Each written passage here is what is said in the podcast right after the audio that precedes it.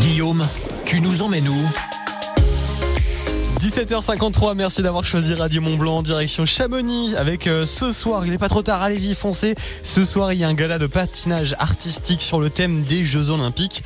Euh, C'est à 20h à la patinoire de, Chamonix, la patinoire Richard Boson, en plein centre-ville.